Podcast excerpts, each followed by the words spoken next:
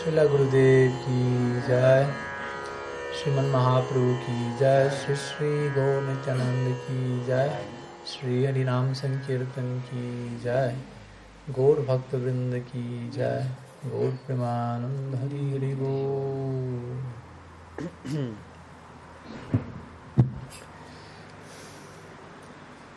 Muy buenas tardes a todos, Pranam, bienvenidos. A todos los presentes, a todos los conectados en línea también. y bueno, especialmente también agradecido a Sriman Prema Bardhan Prabhu por sus palabras de introducción, por compartirnos un, un, verso tan, tan especial del Bhagavatam, un verso que en lo personal eh, gusto bastante, la oración que acaba de compartir el señor Shiva, que culmina en esa en esa sentencia tan trascendental. Si realmente quieres bendecirme, manténme en el círculo protector de satsanga.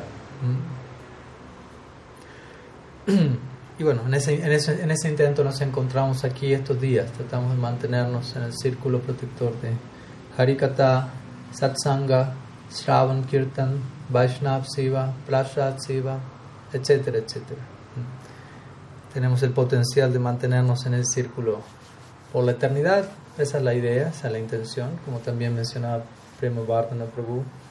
El contacto con Harikata es tal que surge este deseo de, no, de que no tenga fin. Un nombre de Harikata que Uda da es Anantakata. cuando visita Vrindavan y entra en contacto con el Harikata de los Brajavasis, dice Kim Brahma Janmavir Anantakata Rasasya. Básicamente dice que sirve nacer como un Brahma, como, como señor Brahma, como un Brahmana, depende cual, cualquiera sea el caso, si uno no tiene gusto por Harikata.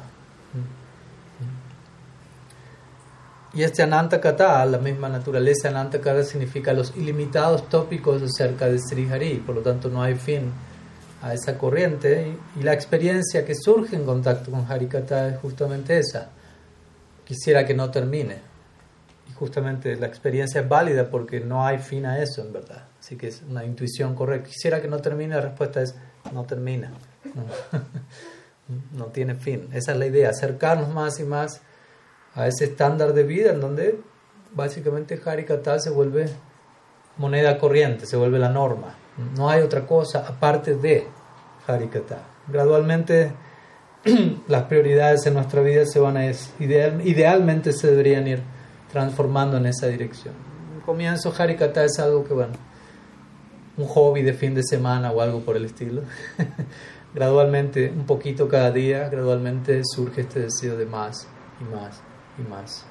En contacto con los sadhus, de hecho el Bhagavatam dice, el resultado de sadhu sangha es un incremento por Harikata, un gusto por Harikata. Sustruso sradadhanasya vasudeva kataruchi Shan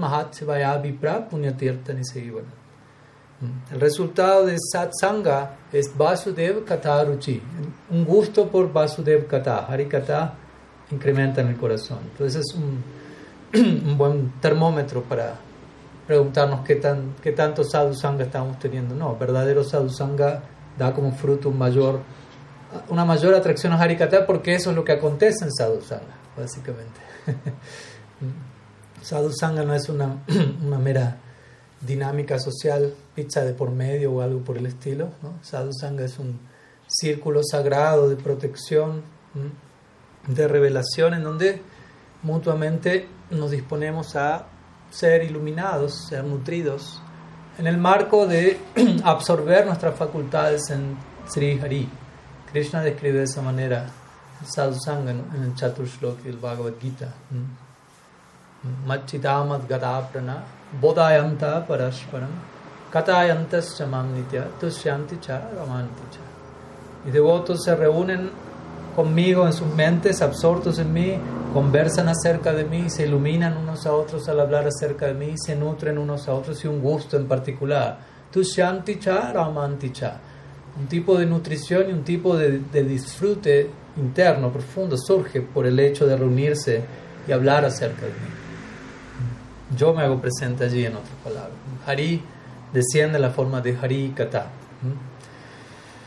Pero bueno, el tema de hoy no es tanto las glorias de Hari Kata, es Hari Kata en sí mismo, y su gloria, porque ahí podemos dar todo. Me recuerdo hace unos meses, ya cuando estaba visitando, um, ¿dónde fue esto? Muchos viajes. Inglaterra, Inglaterra. Inglaterra estábamos conversando acerca de, o sea, dimos un, una, un harikata acerca de, acerca de harikata. Porque uno da harikata, pero otra cosa es hablar harikata sobre las glorias del harikata. Esa es otra categoría de harikata. las glorias de harikata es otro departamento. Y por eso digo, eso tomaría otra, otra dirección y otra, otro ciclo de encuentros que en algún momento podríamos hacer. Pero bueno, hoy nos encontramos intentando honrar Gor el Lila Kata estos días pasados, día de hoy, estos próximos días. Estamos intentando abordar en cierta medida la vida y obra de Sriman Mahaprabhu, sus asociados, y hoy nos encontramos en nuestro quinto encuentro, en donde vamos a continuar estudiando, conociendo acerca de el Jovana Lila de Sri Chaitanya Dev los pasatiempos que se dan luego de sus 16 años. Y aquí nos encontramos justo en la época previa a su toma de sanias. A partir de mañana, los que quieran venir a Medellín, invitados, vamos a estar continuando a partir del momento en el que Sri Sriman Mahaprabhu se vuelve Sri Krishna Chaitanya. Pero bueno, vamos a hacer un breve repaso también de lo que vimos el día de ayer para aquellos que no estuvieron y para aquellos que estuvieron también, que no ya que es Ananta Kata, podemos volver a hablar una y otra vez de lo mismo sin dejar de, saborear estos tópicos. Mahaprabhu mismo mostraba ese estándar, como sabemos, cuando él oía Harikata de Gadadhar Pandit en Tota Gopinath, a orillas de, del océano en Jagannath Puri. Imagínense lo que serían esas clases de Srimad Bhagavatam, ¿no? Quien daba la clase Sri Radha, quien era la audiencia Sri Krishna. lo que serán esas clases, somos invitados a esas clases en la eternidad. Y cuando Gadar Pandit exponía Pralat Charit, Dhruva Charit, diferentes secciones del Bhagavatam, Mahaprabhu escuchaba. Y no es que Mahaprabhu le decía a Gadar Pandit, ahora me vienes con la historia de Dhruva, con la historia de Pralat. Yo soy Krishna tratando de saborear Radha Bhav. Ven, tráeme algo más elevado. Él no decía nada de eso. Y cuando terminaba la narrativa de los lilas de Pralat Maharaj o Dhruva Maharaj, no es que Mahaprabhu decía, ok, listo, vamos rápido al décimo canto. No. ¿Ahora qué? ¿Cuál es la próxima? Mahaprabhu decía, vuelve a narrar una vez más la historia de Prahlad Maharaj. Cuando terminaba la historia de Prahlad Maharaj, una segunda vez que decía Mahaprabhu, una tercera vez. Y así cien veces. Otra vez, otra vez. Enseñándonos a nosotros cuál es la naturaleza del Harikata, cómo debemos disponernos y acercarnos ante temáticas que conciernen al infinito. Si me acerco al infinito no puedo abordarlos de un lugar finito, básicamente. Entonces, brevemente un repaso el día de ayer, donde estuvimos describiendo algunos de los Jovana Lilas adicionales de Sri Gaur Sundar, comenzando con el momento en el que él se encuentra con Pundarik Vidyanidhi y toda esta interacción que sea con Gadadhar Pandit, recordemos cuando él contempla a Pundarik y lo confunde con un disfrutador mundano se prestaba para confundirlo, él, se había disfrazado como tal, pero con la intención de ocultar su, profunda, su profundidad devocional, pero él queda al descubierto eventualmente. Mukunda recita un verso del Bhattan que habla de la gracia de Mahaprabhu especialmente mostrada a Putana y Pundarik Midyanidhi muestra su verdadera naturaleza devocional y eventualmente Gadadhar Pandit, considerando que lo había ofendido, para contrarrestar dicha ofensa, lo acepta como su Diksha Guru. Y así Pundarik Vidyani se encuentra con Mahaprabhu y se suma a las filas de los Gaur Bhaktas de Navadvip. Luego compartimos el sueño que Sachi Devi tiene con, con Sunimai, Nitai y Krishna Balaram en el altar y cómo entre ambos están allí tironeando a ver quién se queda con el trono, básicamente. y finalmente los brahmanas ganan, los Vaisyas son destronados y Nitai y Gauranga se sitúan en el Simhasana, en el, en el altar. Esta es nuestra era.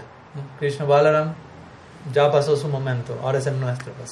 Y Sachi despierta con semejante sueño, en éxtasis. También mencionamos cómo dio comienzo oficialmente en Navadvip a, este, a esta altura el, el Ras Sankirtan o el, canto congregacional nocturno en casa de Srivas Pandit, el cual es el paralelo del Rasa Lila en Vrindavan, con todo lo que ello implicó, y compartimos uno de los primeros lilas que se dan dentro de ese lila, que fue el Mahaprakash Lila. Lo describimos relativamente en detalle ayer. Este lila donde Mahaprabhu se manifiesta durante 21 horas de corrido en diferentes formas, como Nishrimhadev, Barahadev, Vishnu, Chaturbuj, Sadbuj, concediendo bendiciones a sus distintos devotos, revelándole sus propias identidades en, los, en otros lilas aparte, el Gaur Lila, o, mencionándoles cómo él estaba acompañándolos en distintos momentos cruciales de su vida, etc. Y solicitándole, pidan lo que deseen y los devotos siempre, si me quieres bendecir, la mejor bendición, dame la asociación de tus devotos. En esta línea de Sudha Bhakti.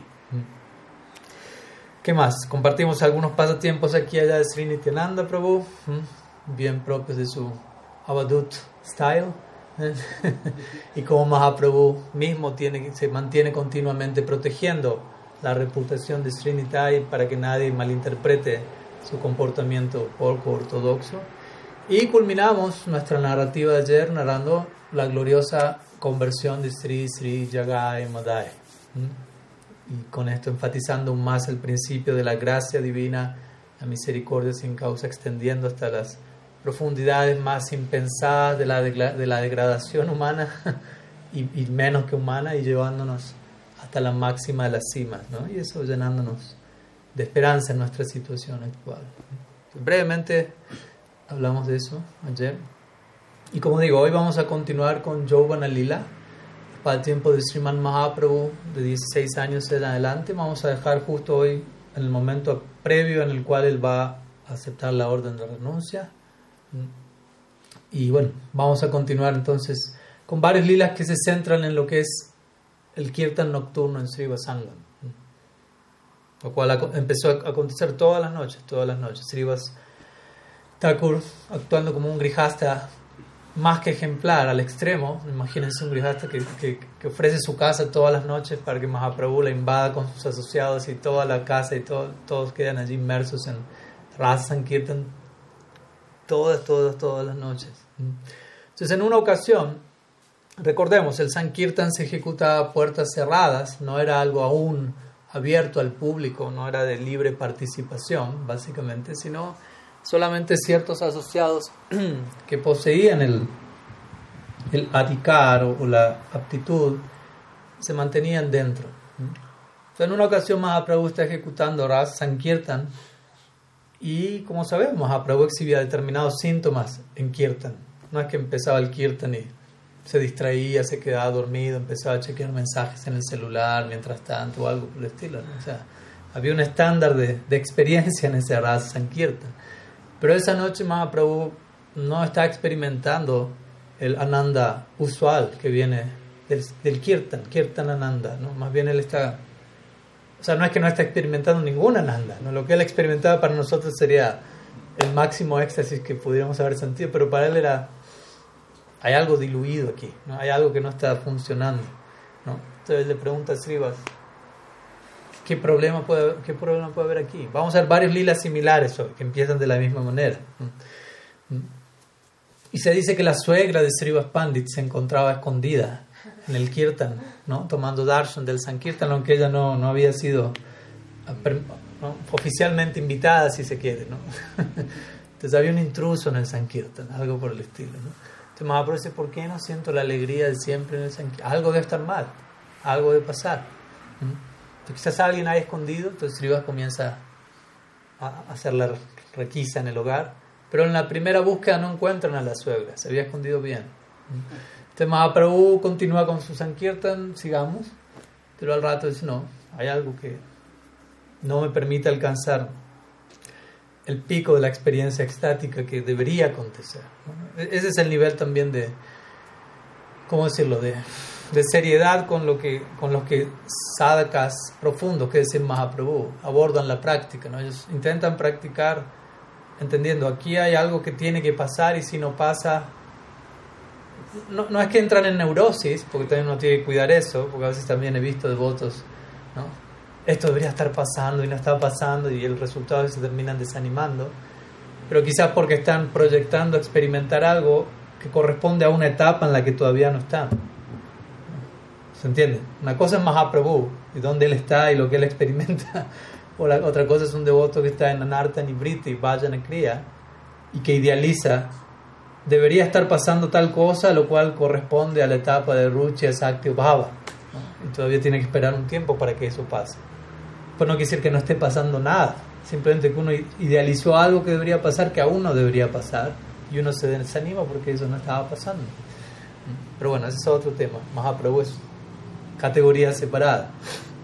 Entonces, Mahaprabhu sigue sin experimentar Ananda, el Ananda que él estaba esperando, y muchos de sus devotos empiezan a desanimarse diciendo quizás alguno de nosotros cometimos aparato y por eso nuestro Prabhu no está experimentando su dicha usual. Automáticamente empiezan a, a cuestionarse a sí mismos. De vuelta, no paranoia, pero sí una sincera autocrítica. Siempre permanecer abierto. ¿Será que hay algo que no estoy haciendo tan bien y que si me daría cuenta contribuiría a que la situación mejore? Esa es la posición de un devoto, no tanto como decíamos ayer buscar el nivel mínimo de responsabilidad y ahí me quedo, sino tratar de asumir la mayor responsabilidad posible de forma sostenible, pero en esa dirección. Entonces Mahaprabhu dice, no, no, no hay aparato de parte de ustedes, tranquilos. Pero algo falta. Si vas a, hace una segunda búsqueda y ahí encuentran a ahí él encuentra a su suegra detrás de de la, de una, de la cortina, camuflada de la cortina y ahí se le ordena que se le retire, por favor, y ahí vuelve la alegría al quieto. Quizás ahí, ahí comienza todo este paradigma con la suegra, ¿no? en el marco del Gold Obviamente la idea de, de, este pasatiempo es que no es que tenemos nada en contra de la suegra de nadie, simplemente que simplemente el punto es hay ciertos ciertas experiencias espirituales en las que no todas las personas están aún preparadas para, para participar. Y el hecho de que esas personas sean introducidas a la fuerza o intenten introducirse a la fuerza es algo que no va a, no va a resultar en algo favorable, ni para aquellos que están más arriba, ni para esa persona en sí misma.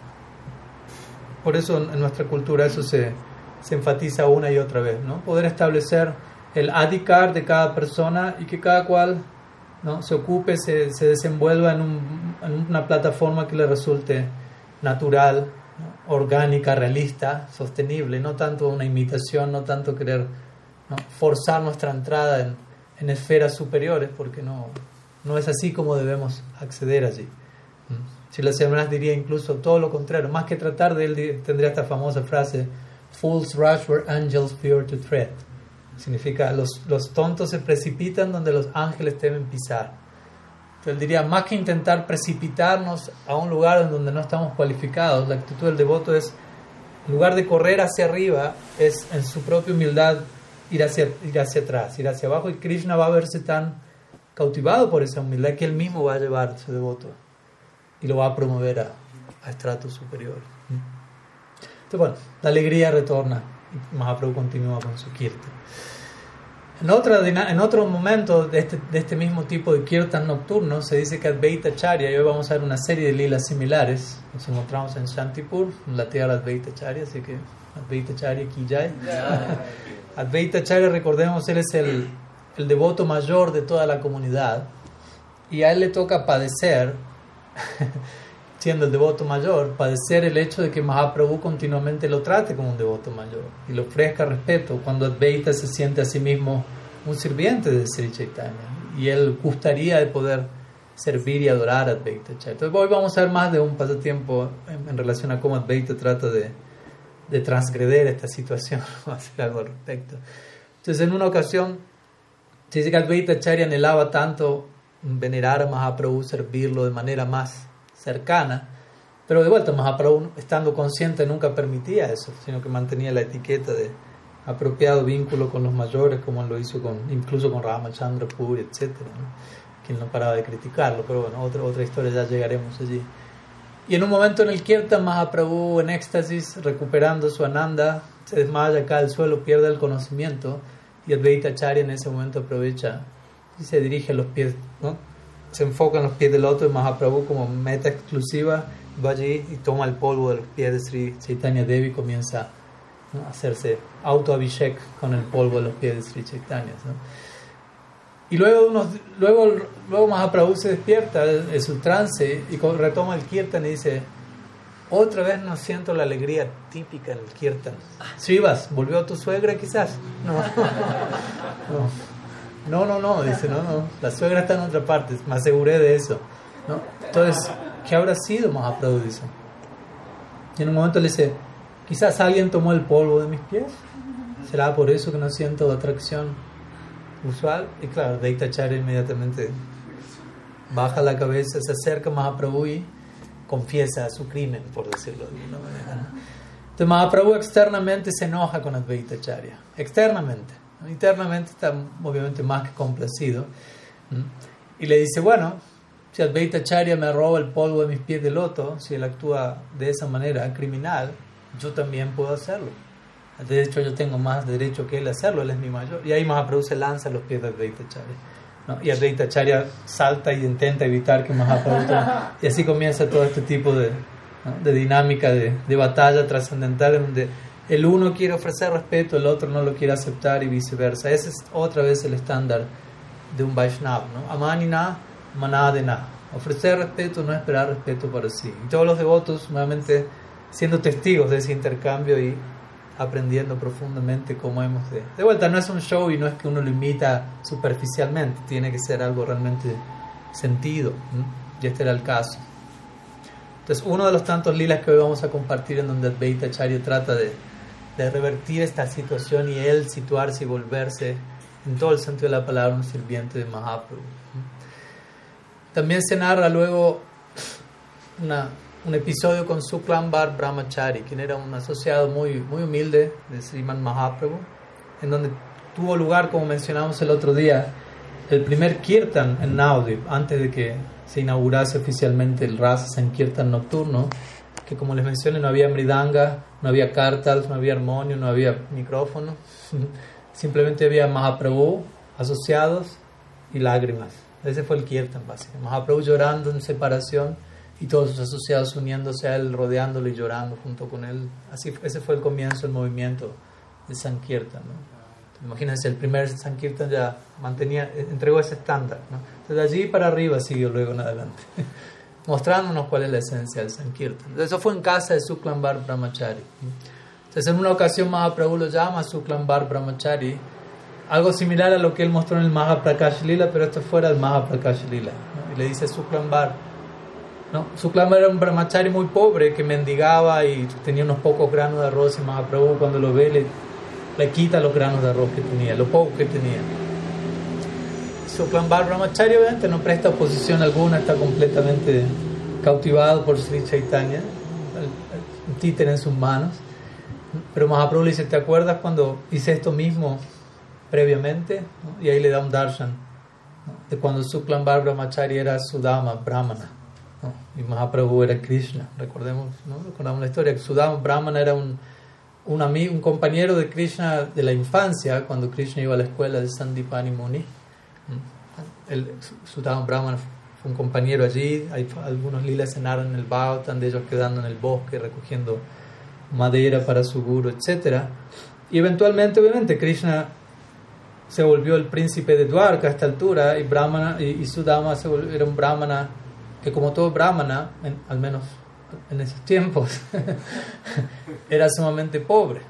Se dice que el estándar brahmínico en gran parte era salir a mendigar, madhukari, y lo que sea que uno recibía ese día, a veces no recibía nada, y uno ayunaba, esa es la voluntad de Krishna, a veces recibía lo justo, se honraba a ello, a veces recibía en exceso, y, el estándar brahmínico en, en ese momento cuando se recibía de más es lo que sobró y lo damos en caridad. Para empezar al día siguiente en cero, dependiendo de lo que Bhagavan quiera. Entonces, Sudama Brahmana llevaba ese estilo de vida. Krishna a esta altura se había vuelto un, príncipe en Dwarka, otro estándar de vida. Y en una ocasión Sudama decide ir a visitar a su amigo de la infancia, Krishna, al palacio en Dwarka. Y la esposa de Sudama le dijo, bueno, es tu amigo de la infancia. Nosotros aquí estamos viviendo una vida excesivamente austera. Quizás te puedas ir a pedir un poco de apoyo financiero o algo. Él es príncipe en etc. Y obviamente Sudama Brahman no estaba pensando en eso, estaba pensando, yo quiero ir a tomar darshan de, de mi Krishna. ¿no? Pero él de todas maneras pensó, bueno, pues tampoco puedo ir allí con las manos vacías, tengo que llevarle algo. Pero de vuelta, él era un brahmana totalmente pobre materialmente. ¿Qué le puedo llevar? Lo único que tenía era un poco de arroz partido. Entonces él hace una bolsa con arroz partido y lo lleva. Y bueno, eventualmente llega a Dwarka, se encuentra con Krishna. Krishna comienza a lavar los pies de su dama, comienza a servir a su devoto, etcétera, etcétera. Siendo el príncipe, imagínense cómo estaban todos en el palacio, viendo al príncipe lavándole los pies a un brahmana desconocido que acababa de llegar y Krishna llorando y bañando. No lavaba sus pies con sus propias lágrimas, básicamente. Y así comparten, recuerdan ¿no? pasatiempo de su infancia, etc. Y cuando llega el momento de partir, obviamente hasta, el momento, hasta altura Sudama Brahman no solicitó nada de Krishna porque de vuelta no estaba en sus planes, no era su interés visitarlo desde allí. Pero Krishna sabía que Sudama le había traído algo, pero Sudama se sentía demasiado avergonzado por presentarle ese obsequio a Krishna, ¿no? estando en el palacio de Dwarkas, uno de los 16.108. y Sudama simplemente habiendo venido con una bolsita de arroz partido, imagínense como el, el, contraste que había allí. Entonces él no, él, no estaba pensando en entregar eso, se arrepintió internamente, dijo, no, esto me lo traigo, me lo llevo de regreso. Lo doy en caridad en el camino, pues tampoco puede llevarlo para el otro día. Pero Krishna, siendo omnisciente, le dice, tú me trajiste algo de regalo, ¿cierto? Porque me imagino, habrás venido a visitarme a mí, algo habrás traído. Ahí Sudama bajaba su cabeza totalmente avergonzado. ¿Cómo voy a presentarle esto? ¿Me trajiste algo? No. Y mientras Sudama está por decir algo, Krishna a la fuerza le toma los granos de arroz y comienza a honrarlos inmediatamente. Así como están, crudos, partidos, etc. Y Sudama obviamente queda completamente avergonzado, aún más. ¿no? Por favor, no hagas eso. Pero Krishna de vuelta, como decimos siempre, Krishna no está saboreando arroz partido, arroz crudo, Krishna está saboreando bhakti. Bhakti. Patram pushpam phalam tuyam yo me bhaktya prayachati tadaham bhakti upahritam asnami prayatatmana. Hoja, flor, fruta o agua, lo que, lo que se te antoje. Pero bhakti, bhakti, en el mismo verso dice, esa es mi dieta, mi dieta se basa en bhakti. Como la famosa historia con la esposa de, de Vidura y tantas otras, ¿no? Krishna comiendo cáscara de plátano. Krishna en ese verso dice, yo acepto la ofrenda. Una cosa es que uno la acepte, otra cosa es que se la coma directamente. Y lo, lo, lo, lo, he demostrado en este tipo de historias. Entonces, de ese lugar, volviendo al Gorlila, Mahaprabhu le dice, ¿te acuerdas ese momento? Ahora estoy haciendo lo mismo. Y le toma la rosa a su Klambar Brahmachari. Y luego Mahaprabhu comienza a explicarle a Suklambar Brahmachari el famoso verso del Brihat Naradiya Purana, Harir Nam, Harir Nam, Harir Nam Aiva Kevalam, Kalonastiev, Nasiev, Nasiev, Atiranjata. El cual habla en esta era de Kali, no hay otra manera, no hay otra manera, no hay otra manera de obtener la meta última de la vida, aparte del canto de Sri Hari, canto de Sri Hari, canto de Sri Hari. No es que Vyasa es tartamudo, no. no es que hay un defecto literario porque repite tres veces lo mismo, sino como hablamos hoy en el almuerzo, stuna nikanana nyaya, ¿no? que es aquel, aquella lógica, aquella máxima en donde uno, ¿cómo decirlo? Me sale la, la idea en inglés, pounding the post. De uno martilla un poste, básicamente, y lo asegura. Uno puede poner un poste, uno puede clavar un clavo y uno puede darle un martillazo, pero no, es, no hay seguridad de que eso va a estar firme. Entonces, uno, dos, tres. Ahí va a estar más establecido. Entonces, cuando alguien repite algo más de una vez, oh, ya una estrategia. Por algo lo dijo otra vez, por algo lo dijo otra vez. Este verso es muy, muy importante. Y en ese marco, interesantemente, Mahaprabhu le, le explica a Suklambar, ok, Srinam lo es todo en Kali Yoga, pero para que esto ocurra, debidamente, hay que cantar Srinam con la actitud correcta. Y allí inmediatamente Mahaprabhu explica el tercer verso del Sikshastakam. La primera vez que el tercer verso del Sikshastakam aparece en, en, la descripción de la vida de Mahaprabhu. Generalmente lo conocemos como un verso del Sikshastakam y el Sikshastakam es, es ligado al último capítulo de la vida de Mahaprabhu, básicamente, al recitando el Sikshastakam en Gambira. Pero vemos que él explica este verso en este momento todavía, antes de salir de Navdi. Por lo tanto, eso nos da un indicio que no necesariamente el Sikshastakam fue algo que Mahaprabhu reveló en el Gambira, sino tiempo atrás incluso. Entonces él explica este tercer verso. Trinada pisunichina, tarora pisagishnuna, maninamanadina, kirtaniya sadahari. En cual entrega los cuatro principios regulativos para un devoto. ¿Cuáles son esos cuatro principios regulativos? No. ¿Ser vegetariano? No. ¿No intoxicarse? No. ¿No sexo ilícito? No. ¿No juego de azar? No. Esos son los cuatro principios para la vida humana. Son los cuatro principios para domar a la bestia. Por decirlo así. Pero después hay otros cuatro principios que son cuatro pilares para uno ocuparse en el canto de Srinam. Sunichina, Sahishnuna, Amanina, Manadina. Este verso entrega ese Mahaprabhu. Humildad, tolerancia, respeto y modestia, digámoslo así. Amor al anonimato. y de ese lugar Kirtaniya Sadahari. Uno va a poder mantenerse ocupado en Harinam Sankirtan continuamente. Este verso habla de Nishta, de firmeza en la práctica.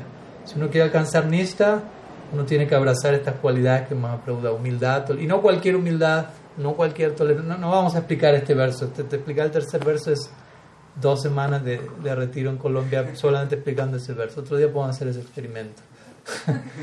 pero, pero Mahaprabhu explica aquí eso. ¿no? Este verso en un sentido más importante que el Mahamantra.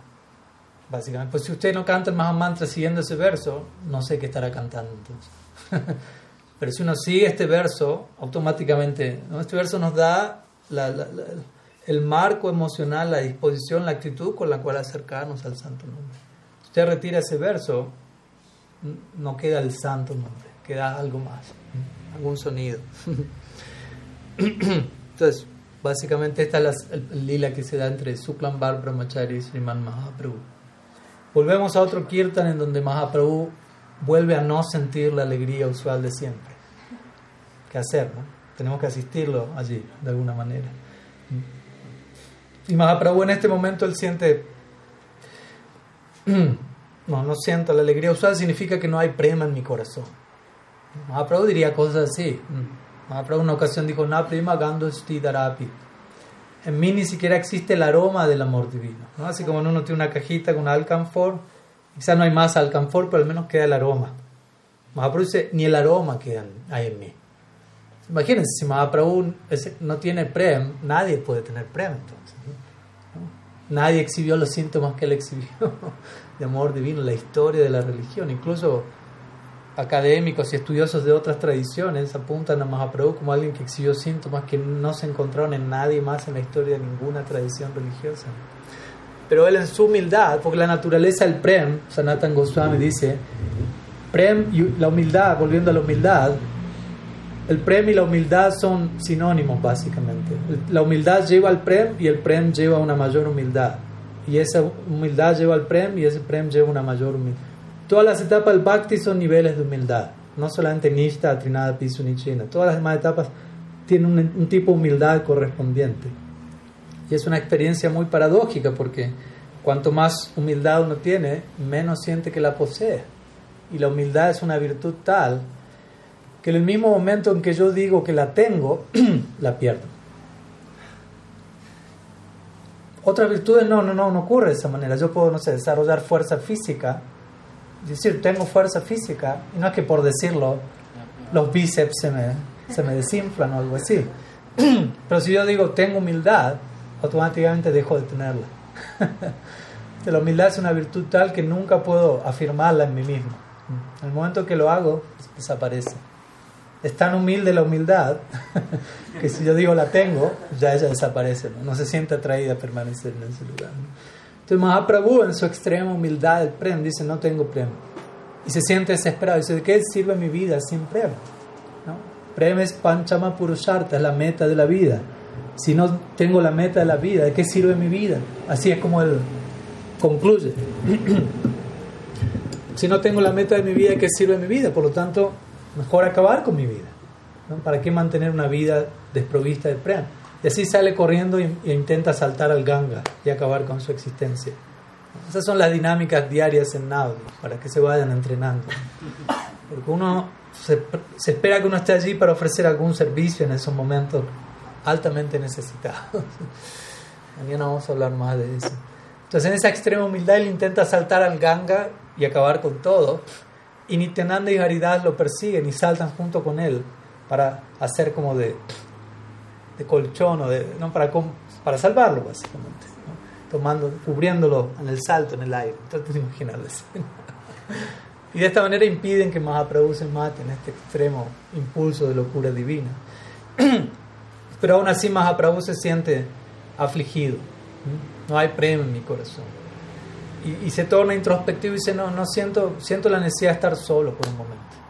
Y él va a Nandanacharya Bhavan, al mismo lugar donde Nityananda Prabhu se había escondido hasta que Mahaprabhu lo encontró. Mahaprabhu ahora fue a esconderse allí. Parece ser que Nandanacharya Bhavan es el lugar para esconderse en, en, si ya saben, si algún día no encuentran a Mahaprabhu ni Nityananda Prabhu, vayan a Nandanacharya Bhavan por empezar. Entonces, Mahaprabhu se esconde allí, nadie prácticamente lo sabe y los devotos están padeciendo en separación, de vuelta, todos los días compartiendo un Mahaprabhu de repente nadie sabe dónde está. Solo dos saben y, Mahaprabhu le dijo, no, no, digan nada. Y en este marco, Advaita Charya, él comienza a sentirse afectado. Recordemos, Advaita Charya tomó el polvo de los pies de Mahaprabhu unos días atrás y él siente, de, probablemente, muy probablemente, debido a que yo cometí esa ofensa, ahora Mahaprabhu no quiere aparecer. O sea, todo esto es debido a mí. Entonces, no solo Mahaprabhu se siente mal y está desaparecido, ahora Beita Charya comienza a ayunar, sintiéndose completamente ofensor hacia Mahaprabhu. Soy el mayor blasfemo de todos. Pero obviamente cuando Mahaprabhu llega a Nandanacharya Bhavan, Nandanacharya, quien es el dueño de casa, le dice, tú, estás tratando de esconderte de tus devotos, pero ¿cómo vas a lograr eso? No, es posible.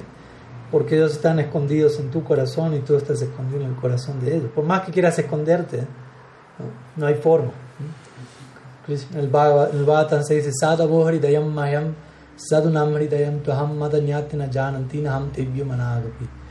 Allí Bhagavan le dice a, a en este pasatiempo cuando él intentó matar a Ambarish Maharaj. Y hay seis famosos versos, este es el último, y Bhagavan le dice, ¿qué, qué puedo decirte? mis devotos son mi corazón, yo soy el corazón de mis devotos. Ellos no conocen a nadie aparte de mí, yo no conozco a nadie aparte de ellos. Como dice en inglés, ignorance is bliss. Ignorancia divina, solamente conozco al objeto de mi afecto, básicamente.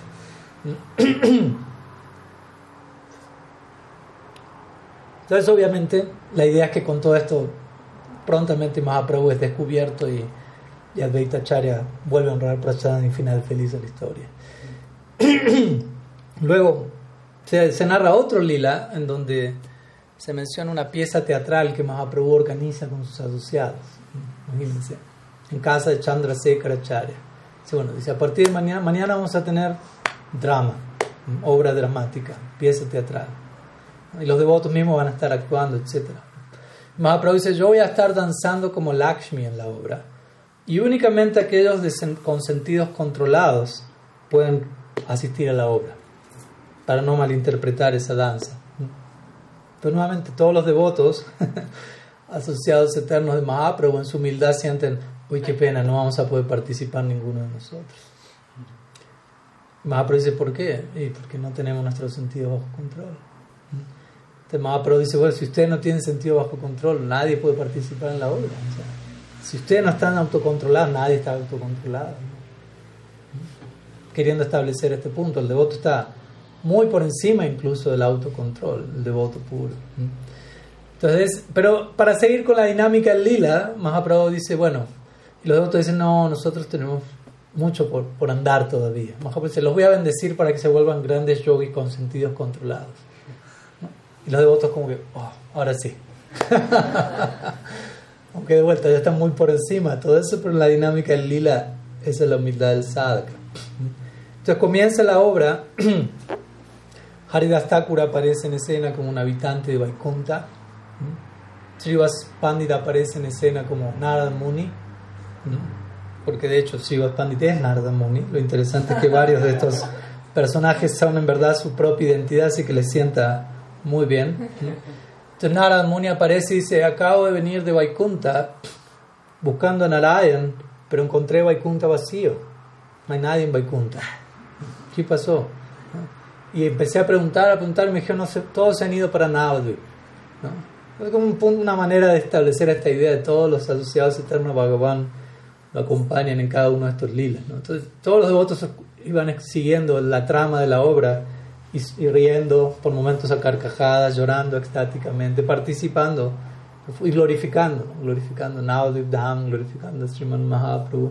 Si Sachimata contemplaba las escenas y perdía el conocimiento en éxtasis. Entonces, ese es el, ese tipo de obra teatral, ¿no? La audiencia y los actores todos están totalmente sumergidos participando en ello. Entonces luego Mahaprabhu aparece vestido como Rukmini Devi.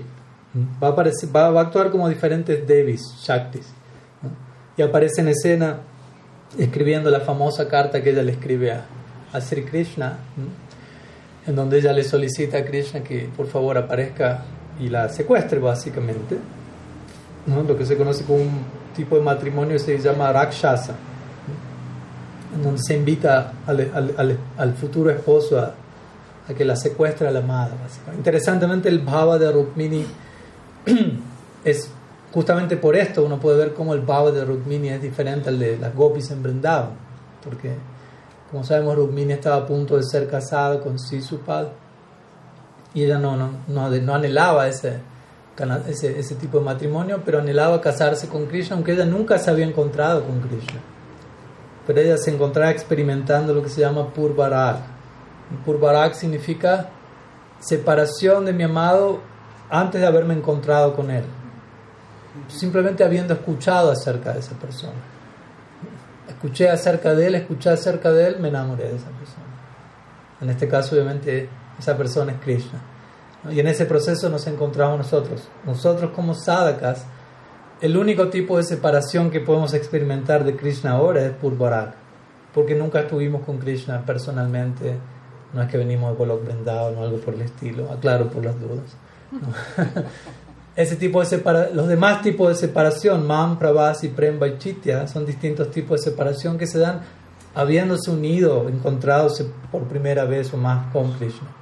Pero Purvarak significa, nunca me encontré con Krishna aún, pero Shravana, estoy escuchando acerca de Krishna, estoy escuchando acerca de Krishna, y a través de esa escucha, Harikata, idealmente, quedo perdidamente enamorado, ¿no? y anhelo esa unión. Pero vuelta, el estándar de Rukmini es tal que ella no está dispuesta a transgreder todas las normas sociales, como las gopis lo hacen, en busca de Krishna, sino que ella le escribe una carta a Krishna y le dice, por favor, ven y secuéstrame. ¿no?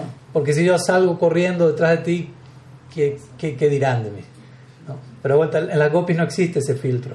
Krishna toca la flauta, Goura ¿no? Las gopis van detrás del sonido de la flauta y alguien les puede preguntar, pero no, pero no pensaron en sus esposos, en su casa.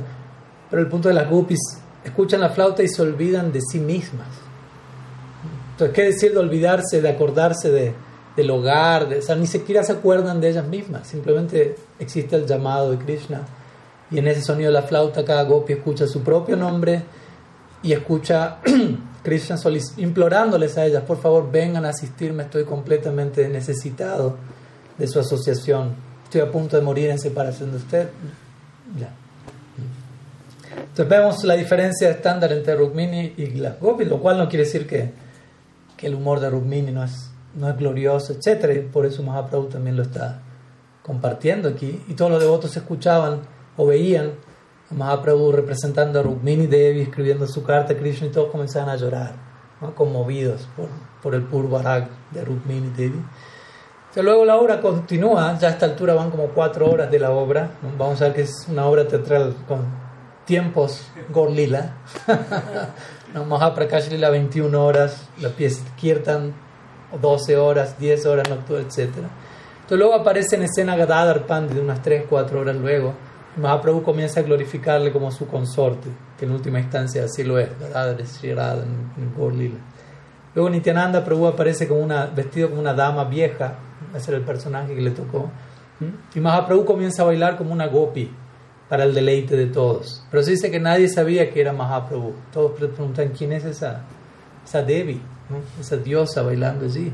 Por momentos la confundían con, con Lakshmi, con Revati, con una gopi, etc.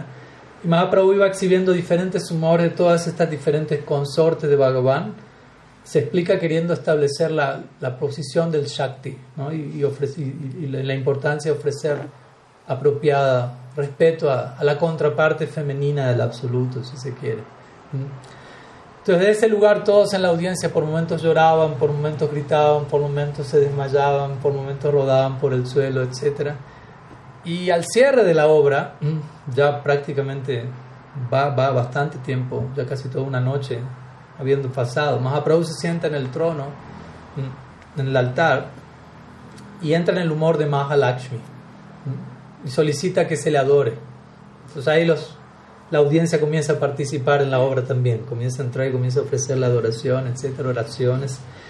Y toda la noche culmina y el amanecer comienza a salir y allí es donde la, todos los devotos comienzan a sentir un agudo dolor de separación, sabiendo el inminente final de la obra, no, queriendo que la obra termine. Y Mahaprabhu percibe eso el dolor de sus asociados y entra en el, estando en el humor de Mahalakshmi, se dice que entra en el humor de una madre e invita a todos sus asociados a acercarse y les da de mamar a todos. Alguna forma de contención maternal. Y todos los devotos quedan supremamente extáticos y satisfechos. Y allí culmina la obra. Se dice que la casa de Chandrasekharacharya, que, que hospedó la obra durante una semana, permaneció en un estado de, de total refulgencia debido a lo que había acontecido esa noche allí. En fin, Chiman Mahaprabhu uh, luego llegamos a otro lila, nuevamente en donde Advaita Acharya es uh, protagonista o coprotagonista, bastante en la línea de lo que ya mencionamos. Todavía Advaita Acharya se mantenía sufriendo profundamente. ¿Por qué Mahaprabhu me respeta tanto? Imagínense, ¿no? Una vez se sufre porque no lo respetan a uno, ¿no? No, únicamente me están dando un quillay por semana. ¿no? ¿Cuándo, va, ¿Cuándo va a aumentar la dosis? ¿no? no me glorifican tanto. Uy, una guirnalda para Maharaj, pero para mí, ¿cuándo? ¿no? O viene la guirnalda, uy, pero podría haber mejores. ¿no? El Prabhu Prema no puso los lotos del lago en la guirnalda. ¿Por qué? ¿No? En otras palabras, la demanda de respeto no, es insaciable. Incluso el Prabhu hace el lago y usarse todas las flores de, de Shantipur, la demanda siempre hay algo más que falta para aquel que entra en ese, en ese juego. Pero vemos que aquí Advaita Acharya que se encontraba mostrando el ejemplo en Vaishnava, que es estoy afligido de que me estén ofreciendo respeto. me provoca sufrimiento esa situación. Anhelo ofrecer respeto. Como una vez diría un sábado, dijo, el devoto está tan ocupado en respetar a otros que no tiene tiempo para para percibir que le están ofreciendo respeto, básicamente, para pensar en eso. Está tan enfocado, absorto en reverenciar a cada persona que no queda espacio para que entre ese deseo de ¿y a mí qué? Entonces, Advaita Chaya está mostrando esto desde este lugar, especialmente, de vuelta, siendo alguien como Mahaprabhu, la persona que le está ofreciendo respeto, la persona más digna de respeto y adoración para nosotros es la que está ofreciendo respeto. Entonces Advaita Charya empieza a pensar, ¿qué puedo hacer al respecto? Ya tomé el polvo de los pies, me generó un buen dolor de cabeza, como vimos. Algún otro plan. Entonces Advaita Charya genera toda otra, otra situación. ¿Y qué es lo que él hace? Él comienza a exponer, él era un gran predicador, como dijimos ayer, o estos días, ayer, ayer, del Bhakti. Él siempre exponía el Bhagavad Gita, el Shastra en el marco devocional. Pero ahora él empieza a predicar, a exponer que el Gyan se encuentra por encima del Bhakti. Empieza a, exponer sobre obras que enfatizan ese punto. Con todo un propósito en mente, como se imaginarán. Entonces dice que mientras Advaita Charya comienza esta nueva línea de prédica, Sri Sri y Tenanda se encuentran bañándose en el Ganges y se sumergen en un lila en particular en, en, Brindavan, confundiendo el Ganges con el Yamuna, pierden el conocimiento y, son arrastrados por el Ganges, desmayados, flotando por el Ganges. El Ganges los va llevando hasta, hasta Shantipur, hasta el lugar donde Advaita Acharya se encuentra, o oh casualidad. ¿no? Entonces Mahaprabhu llega y cuando llega se despierta, ¿dónde estoy? En Shantipur y los habitantes de Shantipur le comentan y no sabe las, las últimas, las últimas novedades. Advaita Acharya está predicando la gloria del conocimiento por encima de la devoción y esto y aquello y aquello. Entonces Mahaprabhu inmediatamente se dirige a la casa de Advaita Acharya, Ugra Mahaprabhu, en un estado de ira trascendental. Entonces Advaita Acharya en ese momento estaba exponiendo justamente y alguien le pasa el, el dato. Mahaprabhu está llegando como un león enfurecido. ¿No? Y Advaita Acharya se inspira al escuchar eso y comienza a glorificar aún más el conocimiento por encima de la devoción. Entonces Mahaprabhu llega, ¿no? imagínense la escena, hagan de cuenta que, salvando las diferencias, aquí está Advaita Acharya hablando de las glorias, Mahaprabhu abre la puerta, entra y lo mira Advaita Acharya y dice, ¿qué es superior? ¿Gyan o Bhakti? Como para querer confirmar el rumor que había llegado. ¿no? Y Advaita Acharya dice, Gyan. Entonces Mahaprabhu lo mira y de inmediato se acerca a la Vyasa Sana, lo agarra Advaita Acharya, lo baja de la asana, lo arroja al suelo y lo comienza a cachetear a, todo volumen, por decirlo así. Y se imagina, Mahaprabhu tenía menos de 20, tenía 20 años, Advaita Acharya era alguien avanzado en edad, si un muchacho de 20 agarra los golpes a alguien de 60, 70, ¿cuánto dura ese, ese intercambio? ¿no? Y cita Takurani, la esposa de Chari se acerca a Mahaprabhu diciendo, por favor, detente, vas a matar a mi esposo. Y Mahaprabhu lo sigue golpeando y le dice, ¿para qué me llamaste? ¿Para qué me hiciste descender? Recordemos, Advaita Chari fue el que llamó a Mahaprabhu, por favor, ven. ¿no? Entonces Advaita Chari dice, ¿me llamaste para esto? ¿Para hacerme escuchar esto? ¿Para ahora tener que tolerar que de tus labios viene la idea de que Gyan es superior al Bhakti? ¿Me hiciste bajar de allí para esto? ¿no?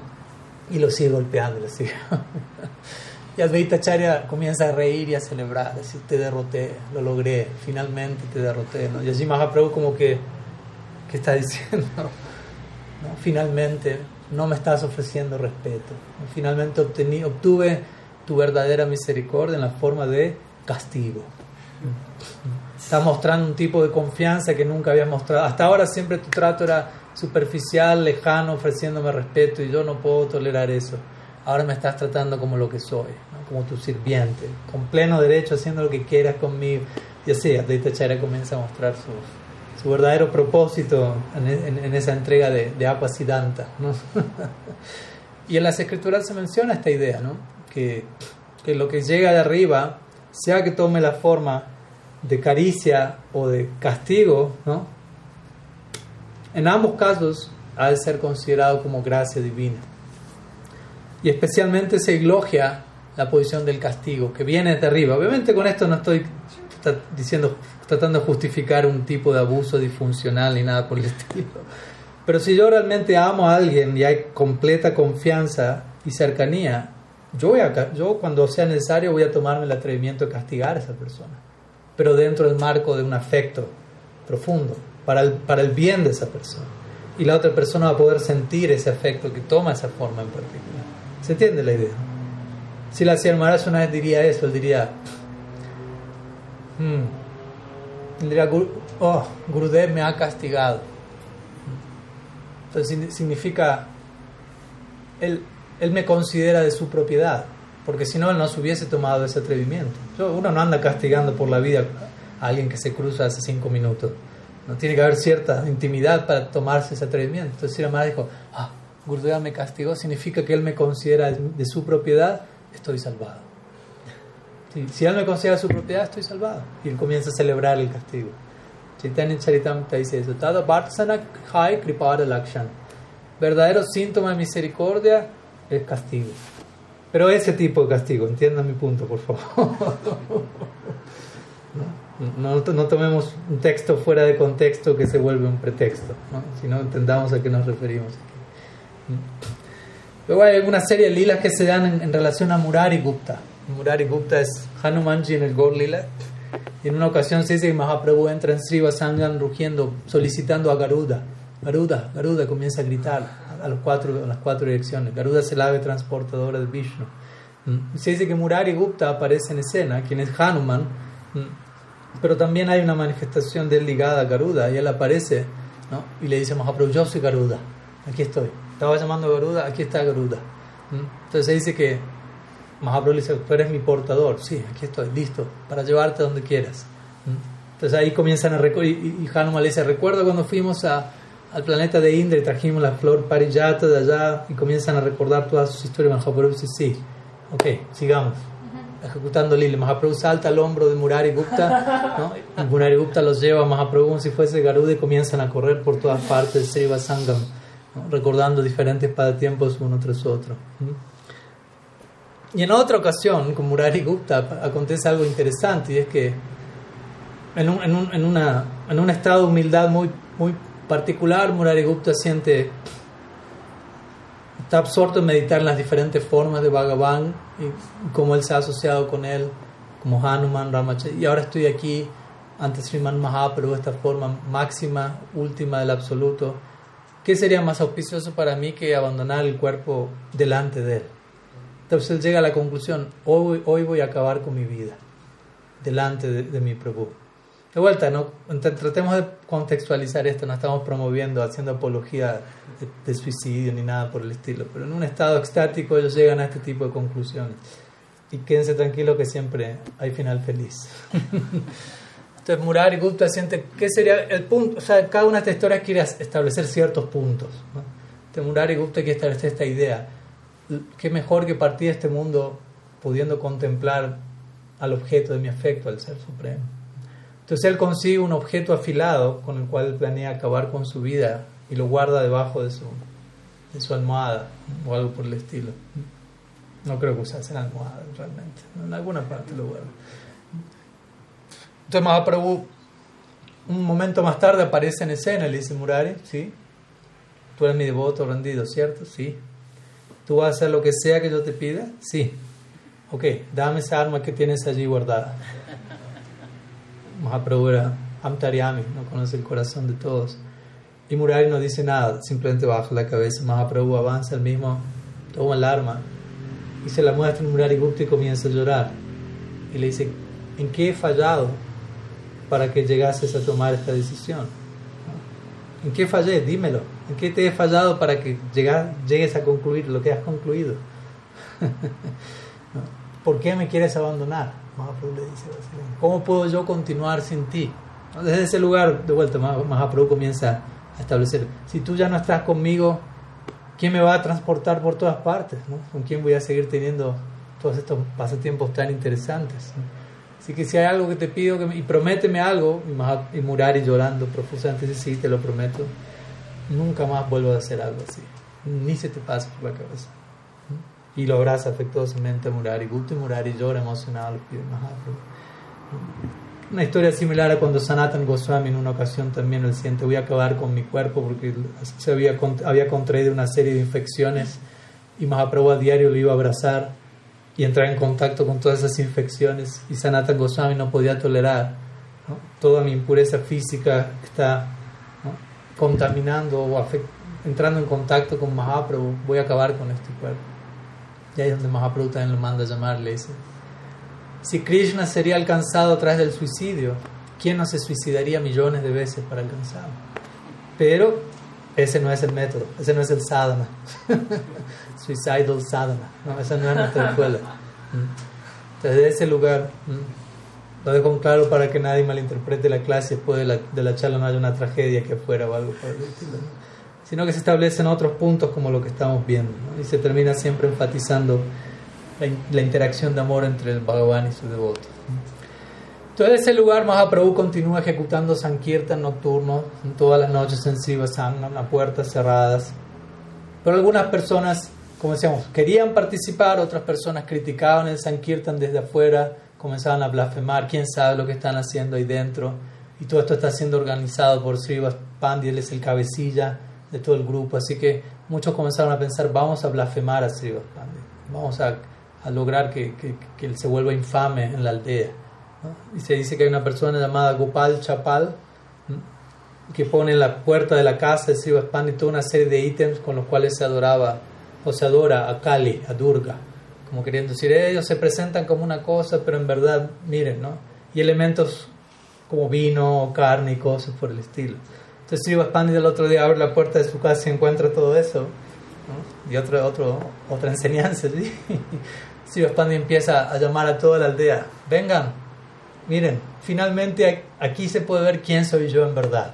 Entérense de qué, cuál es mi posición. Aquí está toda la, evidencia. No, no, es, no es que Srivastani entró en mentalidad víctima. Hoy, ¿quién habrá sido que me quiso blasfemar? Yo que soy tan bonita, ¿por qué hicieron eso? No, él no piensa nada de eso. ¿no? Más bien sabe, miren, finalmente mi posición ha sido develada. Pero obviamente todos sabían quién era Srivas y, todos sintieron muy apenados que alguien esté queriendo difamarlo ¿no? y, apenados por la reacción que le llegaría a esa persona. Y se dice que mientras tanto, a los pocos días, este Gopal Chapal fue atacada por la lepra, y, la cual comenzó a consumir su cuerpo y se volvió una enfermedad contagiosa y toda su aldea quedó afectada por eso mismo. ¿no? Se dice por, por ofender a un Vaishnava muy exaltado, no solamente uno, sino todo el sitio donde uno habita queda completamente afectado por la reacción a ello. Y Gopal Chapal va donde Mahaprabhu le, le solicita que lo perdone. Mahaprabhu sí. Porque vuelta, recordemos, el perdón ha de ser obtenido. Pero bueno, eventualmente cuando Mahaprabhu ya está Jagannath Puri y demás, Gopal Chapal queda eventualmente redimido y liberado de toda reacción. Pero una de tantas historias que intentan advertirnos sobre el peligro de Vaishnav para de vuelta sin neurosis, pero no deja de ser lo más delicado, ¿por qué? Porque ese es el corazón de Krishna, como Srila Purimaras diría. ¿no? El corazón de Krishna son los devotos y no podemos por un lado decirle a Krishna te amo y por otro lado estar blasfemando un Vaishnava. Porque el Vaishnava es el corazón de Krishna. Yo le digo a Krishna te amo, pero estoy clavándole puñales en el corazón. Mientras le digo te amo, Krishna dice ponte de acuerdo. ¿Mm? Luego se narra otro pasatiempo, que es uno de los tantos pasatiempos milagrosos que aparecen en el Shastra.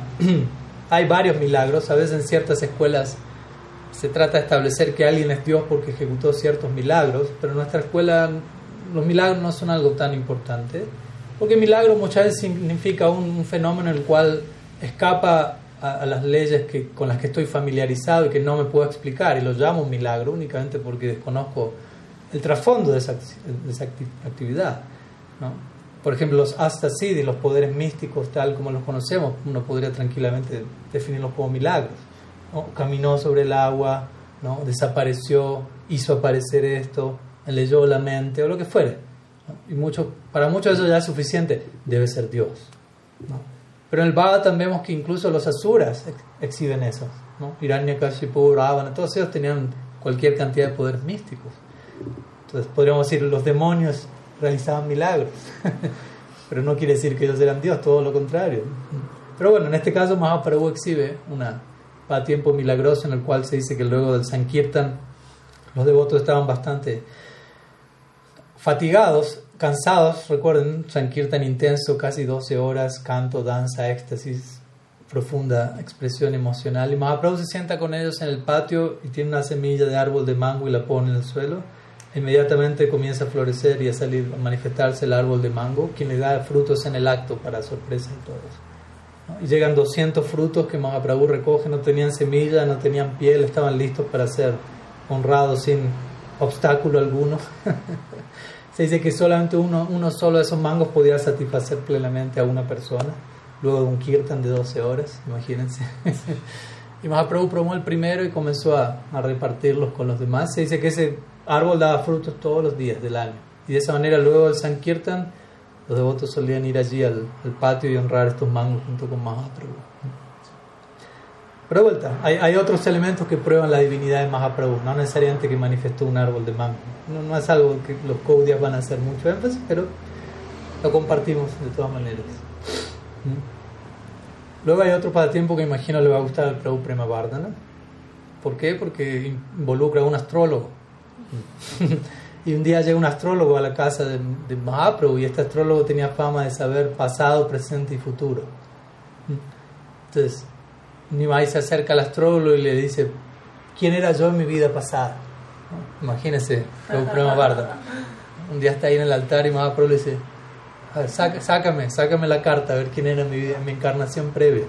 Entonces el, astrólogo comienza a hacer sus cálculos, ¿no? Y llega a la conclusión de, ¿no?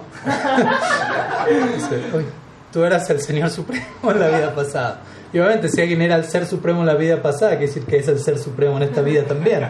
No es que era Dios en la anterior y ahora soy alguien más.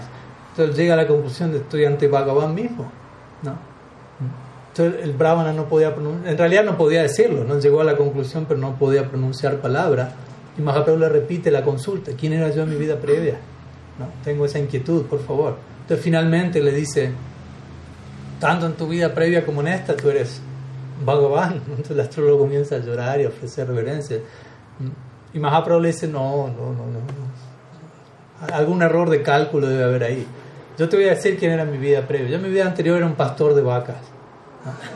Y debido a que seguí mi Dharma como Gopa perfectamente, ahora en esta vida tuve un nacimiento superior y nací como Brahmana. E-, ese era quien era antes y por eso ahora yo soy el hijo de un Brahmana. Por haber adquirido puñas, mérito piadoso, por haber sido un buen Gopa, ahora soy un Brahmana. Entonces el astrólogo completamente desconcertado cae de los pies de Mahaprabhu. Mahaprabhu le concede premios en el acto. Así que, o sea, la perfección de la astrología. El día que llegue que uno le tenga que hacer la carta a Bhagavan mismo. Entonces, de vuelta, el Kirtan continúa en las noches y más allá de aquellos que intentaban blasfemar a los Vaishnavas, muchos miembros de, de Nadip anhelaban participar del Sankirtan. Todo, todo el pueblo, o sea, era una minoría la que se, la que, la que se reunía a puertas cerradas. El resto de Nadip estaba cada vez más deseosa y había toda una carga una tensión trascendental en donde todo el pueblo quería participar pero no podía. Pero de alguna manera había esperanza de que algún arreglo iba a acontecer. Entonces dice que Mahaprabhu obviamente instruía a todos a cantar Srinam y a veces participaba con ellos, pero todavía el Sankirtan se limitaba principalmente a, a Srivasangas, a puertas cerradas. Y aquí viene todo un pasatiempo muy importante, el cual va a ser el, el, el, el que actúa como instrumento para que el Sankirtan estalle desde Sri y comienza a inundar todo Naudip y, y incluso trascender las, las, los límites y las fronteras de Bengali. Aquí estamos para dar testimonio de ello. y en ese momento, ¿qué pasa? Una, una sección de la comunidad hindú, no musulmán, pero hindú, va a quejarse donde el Chand Kasi, quien era el gobernante musulmán de Naudip. Interesantemente, ¿no? No era tanto que los musulmanes eran los que se oponían tanto, sino los mismos hindúes, brahmanas de casta, que muchos de ellos estaban haciendo un, negocio en el nombre de la religión y sentían, ahora este Nimai con su bandada de locos se ponen a cantar en la noche y nos están arruinando nuestro negocio y están obteniendo más y más adeptos y nos estamos quedando sin clientela nosotros. Entonces van a quejarse del Chan casi, ¿no? Y cantan toda la noche como locos, nadie puede dormir, haga algo, por favor. Entonces, como sabemos, Chand Kasi envía a uno de sus agentes cuando están ejecutando Sankirtan y son historias detalladas, estoy brindando un registro breve.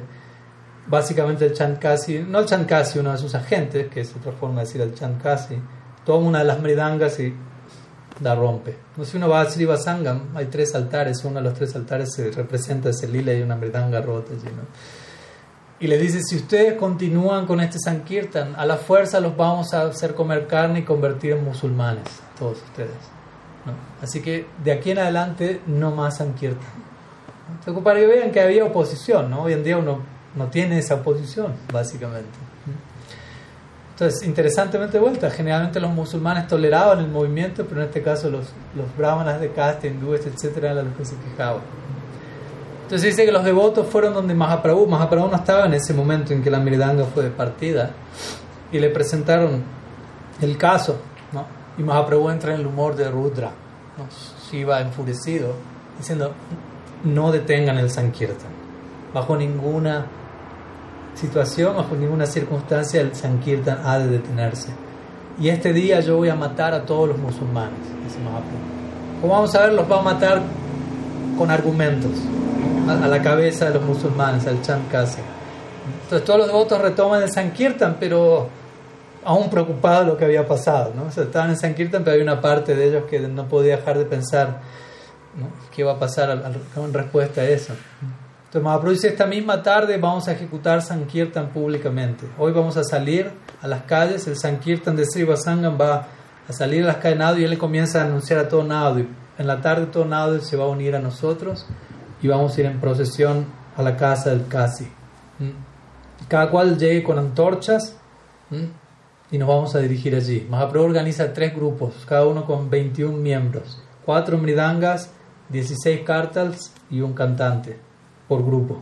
Entonces todo organizado, grupos, todo, todo nada y prácticamente, excepto estos pocos brahmas que se quejaban de ellos, llegando a la casa del Kasi con antorchas y con cierta intensidad. Hasta el punto en que el Kasi estaba escondido dentro de su cuarto, básicamente. Entonces vemos Mahaprabhu se adhirió incluso antes de Gandhi, Martin Luther King al movimiento de desobediencia civil no violenta. Aunque la violencia empezó a querer manifestarse en un punto del día. Entonces dice que, algunos de los miembros del, del, grupo comenzaron a agitarse y a querer prender fuego la casa del casi con antorchas y demás, etc.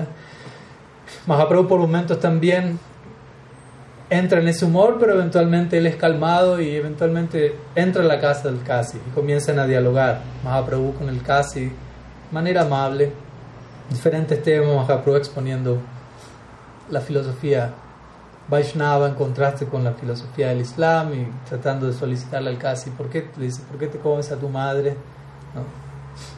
En el sentido de gomata, etc. Y bueno, finalmente Mahaprabhu le dice, yo he escuchado que tú has roto una mridanga y has prohibido el Sankirtan, pero ahora que te estoy viendo aquí y tú estamos hablando, yo no te noto tan, tan opuesto al Sankirtan. No siento que ahora estés en oposición al Sankirtan. Entonces, ¿qué, ¿qué, pasó entre medio? Básicamente Mahaprabhu le pregunta. Entonces el casi dice, tengo algo que consultar, tengo algo que compartirte, pero necesito hablar en privado contigo. Mahaprabhu estaba con sus asociados íntimos. Entonces Mahaprabhu dice, aquí estoy en privado contigo. Ellos no son diferentes de mi propio ser. lo que yo sé, ellos lo saben. Entonces Mahaprabhu establece punto importante. ¿no? ¿Quieres hablar conmigo en intimidad? Aquí estamos. no hay secretos entre ellos y yo. Es el estándar de, de vida espiritual. No hay secretos. Si uno quiere acceder a los secretos de la vida espiritual, el secreto de la vida espiritual, ¿saben cuál es? No tener secretos. Por decirlo de alguna manera.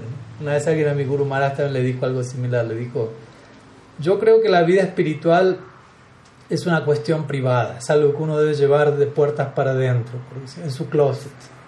Y mi Guru Maharaj le dijo, no, en realidad vida espiritual significa que entre mi vida privada y mi vida pública no hay diferencia. Idealmente ese es el estándar de vida espiritual. No necesito tener una vida privada. No, necesito tener algo que ocultar, básicamente. Llevo mi vida de tal manera que soy transparente y puedo dormir con la conciencia tranquila sin necesidad de tener algo por detrás que nadie sabe o unos pocos, etc.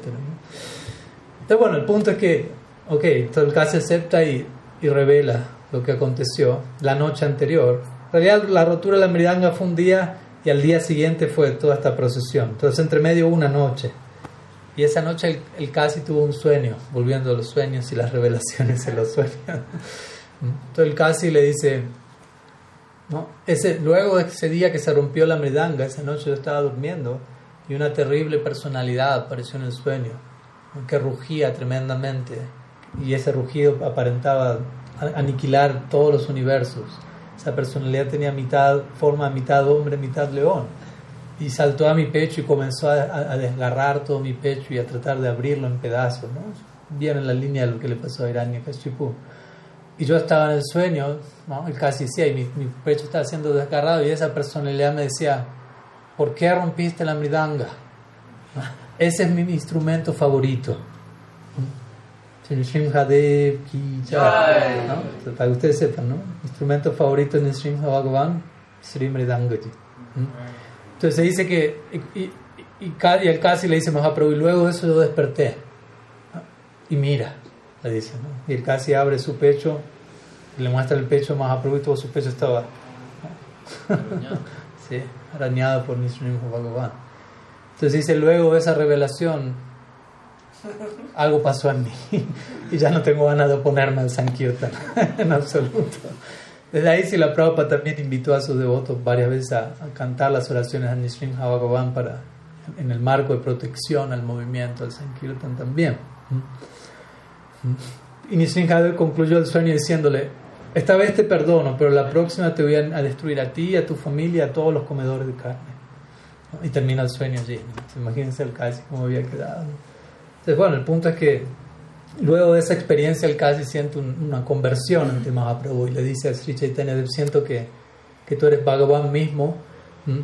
Y Mahaprabhu, tratando de desviar el tema de que él es Bhagavan mismo, dice, tú has cantado el Nam por un momento y eso te ha purificado de toda reacción pecaminosa. Y allí el, casi comienza a llorar emocionado y cae a los pies de Sri Chaitanya pidiendo su misericordia. Y Mahaprabhu le solicita si te pido algo no pongas obstáculo alguno al movimiento de Sankirtan aquí en. Si dice que el Kasi responde, se compromete diciendo, tantos descendientes como, como desciendan en mi dinastía en el futuro, ninguno de ellos va a prestar obstáculo alguno al Sankirtan. Y se dice que eso aconteció. Luego de la partida del Kasi, varios de sus descendientes siguieron gobernando Bengal y ninguno de ellos se opuso al Sankirtan, siguiendo con la voluntad de, del Chant Kasi. Y hoy, como sabemos, eventualmente Mahaprabhu se va a hospedar en, el cuarto del Chant Kasi en Jagannath Puri, luego Gambira, por lo cual él se vuelve un miembro del grupo también. Entonces, de ese lugar Mahaprabhu comienza a celebrar con sus asociados Sankirtan. A, a este punto, doble bendición. El Sankirtan había salido de Srivasangam y ahora ya no había obstáculo alguno. Entonces, se pueden imaginar como la, la, corriente del Sankirtan en ese momento realmente comienza a inundarlo todo el Nav. Entonces Chamkasi, interesantemente, ¿quién es Chamkasi? En el Krishna Lila, ¿quién era Chamkasi? Kamsa. Kamsa, no precisamente la joyita más hermosa con quien uno casaría a su hija, aparece ahora en el Gaur Lila como Chamkasi y experimenta esta conversión. Yarasanda, que era otro gran Asura en el Krishna Lila aparece como Nawaz Hussein Sa, otro también gobernante musulmán en, el Gaur Lila, y ambos en el Krishna Lila ellos reciben Sayuja Mukti, pero ahora en el Gaur Lila reciben Prem, mostrando cuál es la, calidad y la profundidad del regalo que se da en este Gaur Lila. Tenemos unos minutos para compartir dos, dos secciones más, dos episodios más. Volvemos a al, al, al Sankirtan nocturno en Srivasangam, porque pese a que el Sankirtan ahora se, había esparcido durante el día, continuaba en las noches. No, no es que ahora que hay Sankirtan de día ya no hay Sankirtan en la noche, ya podemos volver a dormir de vuelta. el Sankirtan continuaba. Entonces, en una de esas ocasiones, mm, se, se estaba dando Sankirtan en Srivasangam, mm, extáticamente Gorni y se encontraban danzando y cantando y todos los devotos celebrando.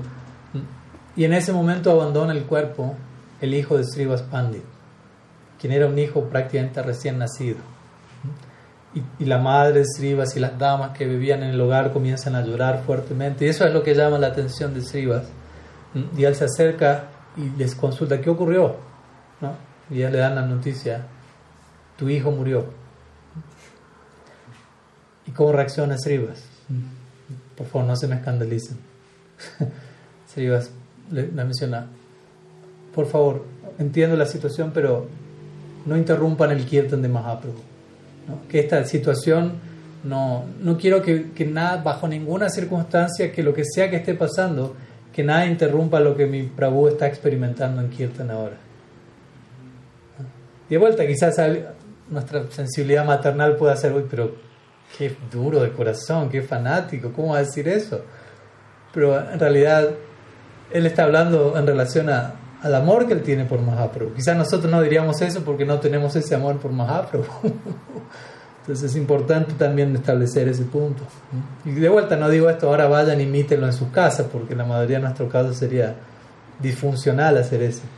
Pero alguien que tiene Prem Bhakti va a expresarse de una manera que para alguien que no lo tiene puede sonar, uy, qué frío. Pero esa persona me puede decir a mí, uy, qué frío que eres tú en relación a Mahaprabhu. ¿Y quién es el objeto último del afecto? Mi hijo Mahaprabhu, con todo respeto a nuestra prole.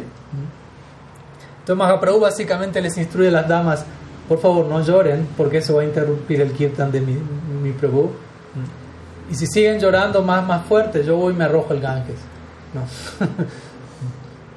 en otras palabras, no quiero que la experiencia que mi amado Señor está teniendo se vea interrumpida bajo ninguna circunstancia. Entonces Mahaprabhu sigue cantando, pero en un momento Mahaprabhu mismo empieza a experimentar. No siento la alegría típica que siento en mi kirtan. ¿La suegra está allí? No. Advaita Charya tomó el polvo de mis pies. No, no, Advaita Charya dijo, no esta vez. Mahaprabhu le pregunta a Srivas, ¿ocurrió alguna calamidad en tu hogar? Y Srivas dice, no. ¿Qué calamidad puede ocurrir cuando podemos contemplar tu rostro sonriente aquí? Que es cierto, es un punto. Si tu rostro sonriente está danzando en mi hogar, ¿qué calamidad puede haber? Entonces Mahaprabhu, ok, pero... Y al final alguien llega donde Mahaprabhu le dice, el hijo de Srivas acaba de abandonar el cuerpo. No acaba de abandonar, ya habían pasado como dos horas más o menos. Y Mahaprabhu comienza a llorar, conmovido por el afecto que Srivas le tenía. Y le dice, pero ¿por qué no, ¿por qué no me dijeron? Apenas eso ocurrió. Y Siva dijo, no, porque Siva no quería interrumpir tu experiencia extática en el Sankirtan. Y, Mahaprabhu comienza a llorar, rompe en llanto. ¿no? ¿Cómo alguien puede quererme tanto? Dice Mahaprabhu. Hasta el punto de hacer a un lado una situación tan intensa por mí. Entonces Mahaprabhu va donde el niño. La niña ya yacía recostado, muerto. Pero bueno, Mahaprabhu aparece en escena y le pregunta al niño, ¿por qué partiste? Y el niño despierta y comienza a hablar, no como un niño de pocos años. Comienza a instruir a todos. ¿no? he partido, soy un alma viajando de diferentes cuerpos y, mi periodo en este cuerpo en particular se ha cumplido por determinadas circunstancias, me ha tocado vivir esta breve vida y debo continuar viaje ¿no? Como un niño, un niño un par de meses entregando semejante discurso metafísico sobre la naturaleza del alma, etc. Y luego al final concluye diciendo, yo soy un siervo tuyo, Mahaprabhu, así que estoy a disposición de, los mandatos que tú me entregues, básicamente. Entonces toda la familia Srivas queda iluminada. De vuelta, es un Nara Lila, ¿no? Todos ellos son asociados eternos de Mahaprabhu, pero por momentos actúan como si estuviesen apegados al niño que partió y, uy, ahora el niño entregó un discurso filosófico y fuimos iluminados. Pero ellos son asociados eternos. Más bien, todo eso viene para nosotros, para tratar de aprender en todo ello. Hay varias secciones así también en el Bhagavatam, ¿no? Chitraketu, por ejemplo, cuando también tiene un niño y muere, y el niño es traído a la vida y le dicen, ¿por qué has abandonado a tus padres? Y el niño le dice, ¿cuáles de todos? Tus padres. ¿Cuáles de todos mis padres? En esta vida sí tengo tal y tal, pero la vida anterior...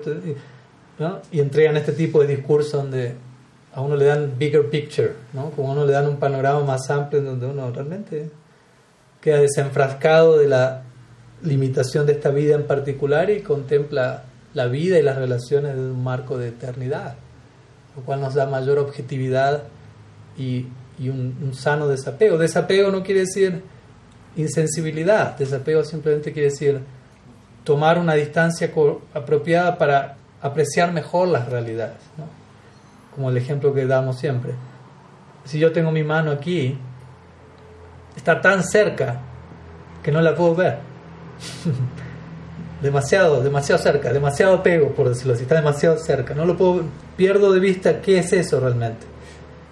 Cuando eso está a una cierta distancia, hasta ahí llega mi brazo, así que más lejos no va a estar desapego, una distancia, ahí puedo apreciar mejor que es mi mano. ¿Se entiende? Entonces desapego significa eso, desapego no es evasión, no es corazón duro, es simplemente tomar una posición tal en donde tengo perspectiva real de las cosas. Un apego excesivo me quita perspectiva, dejo de entender qué es qué, quién es quién y comienzo a enredarme en algo en donde ni yo soy eso, ni el otro es eso y se imaginarán el resultado. Entonces, bueno, el punto es que todos quedan iluminados por el niño. Y Mahaprabhu le dice, bueno, continúa tu viaje. El niño como que reverencia a todos los presentes y parte. Pero todos quedan profundamente iluminados y Mahaprabhu le dice, eh, tú has perdido un hijo, Mahaprabhu le dice Srivas, pero a partir de ahora yo y Nityananda Prabhu somos tus hijos. Perdiste uno, pero ganaste dos. ¿No? De ahora en adelante nos volvemos tus hijos eternos y nunca te vamos a abandonar. Vamos a permanecer aquí por siempre. Y de hecho es, es un hecho. Nityananda y Gaur Nityananda todos los días están allí en Sri Vasanga.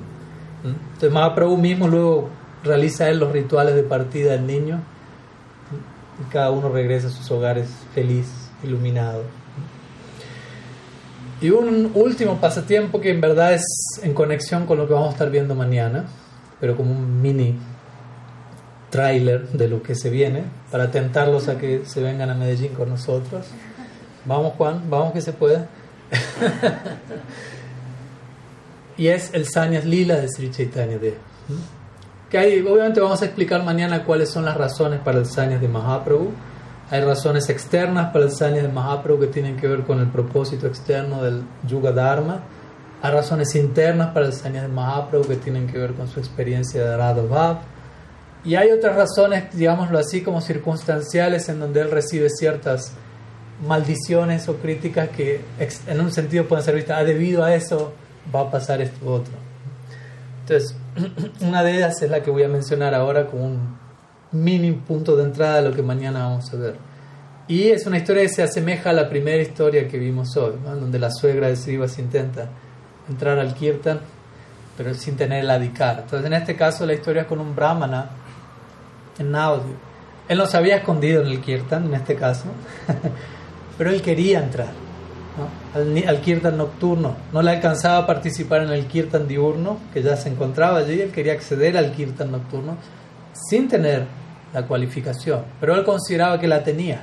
Entonces, cuando él insistió a Mahaprabhu, déjame entrar a tu kirtan nocturno, estoy cualificado para ello. Mahaprabhu le preguntó, ¿cuál es tu cualificación?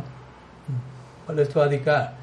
Dijo, yo soy un brahmana y llevo una vida totalmente pura y sáttvica. Únicamente me alimento de leche. ese, era, ese era como su credencial de pureza, lo cual es netamente sátvico, obviamente, ¿no? Si alguien solo se alimenta de leche es algo sumamente sátvico, pero es sátvico. el adhikar para el Sankirtan Mahaprabhu no es Satvaguna. ¿no? Satvaguna sigue siendo uno de los tres componentes de Maya Shakti. Sigue uno estando en Maya.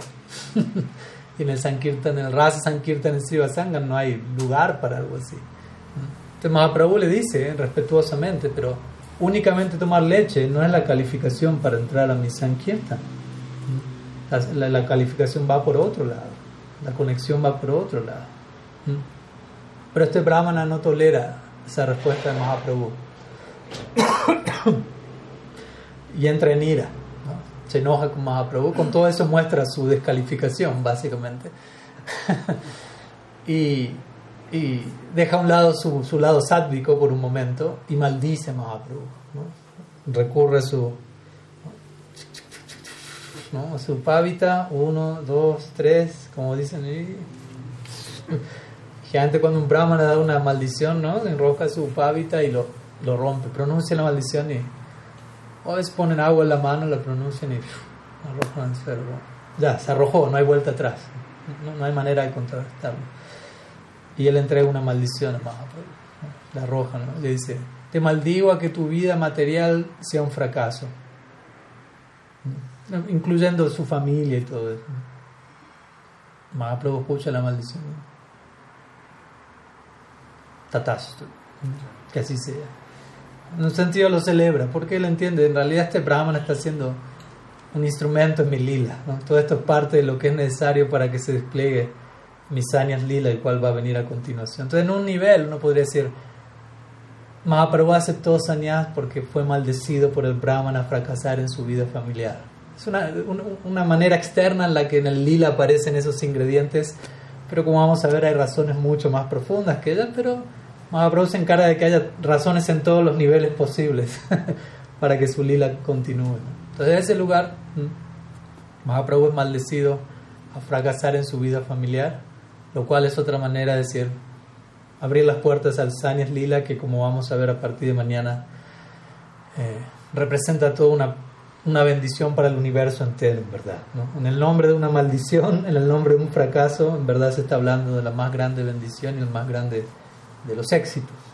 Pero bueno, seguiremos mañana Medellín o Siu Zoom, Siu Zoom y Siu Zoom, en todo caso, y vía online continuaremos. Así que Sriman Mahaprabhu ki jai, Srila Gurudev ki jai, Sri Sri Gaur Nityananda Ji ki jai, Sri Harinam Sankirtan ki jai, Gaur Bhakta Vrinda ki jai, Gaur Praman